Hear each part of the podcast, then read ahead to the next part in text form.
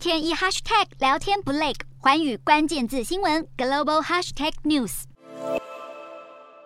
前美国总统川普在美东时间十日走出纽约曼哈顿住宅。高举拳头，向一旁的媒体挥手打招呼。虽然表面上看起来依旧自信满满，但是当下他即将面对的是纽约总检察长对川普家族事业涉嫌诈欺的调查质询。根据《华盛顿邮报》报道，本次调查由纽约州总检察长詹乐侠率领。他指控川普涉嫌夸大名下大楼以及高尔夫球场等不动产的价值，以获取银行贷款，还在报税时以多报少，企图少付税金。而詹乐侠也表示，调查人员已经收集足够证据，对川普采取法律行。行动。不过，在面对质询时，川普却引用美国宪法第五修正案，拒绝提供任何证词。而就在调查质询前不久，川普位于佛州的住宅海湖庄园才刚被美国 FBI 搜查。消息人士指出，FBI 的搜查目标可能是被川普带走的白宫机密文件。而在搜查期间，FBI 还要求所有庄园工作人员离场，并且关闭监视器画面。川普对此表示，希望 FBI 没有借机栽赃。FBI 的抄家行动不止触怒川普支持者，就连《华尔街日报》都。都认为检方执法过当，因为档案文件争议通常可以透过协商或者是下达传票解决，不应该走到抄家的地步。还有媒体认为，虽然美国司法部澄清本次搜索行动与国会暴乱事件调查毫无关联，但他们在调查国会暴乱事件期间被政界与媒体施压，尽快起诉川普，因此也令人怀疑 FBI 本次行动可能是为了寻找相关证据。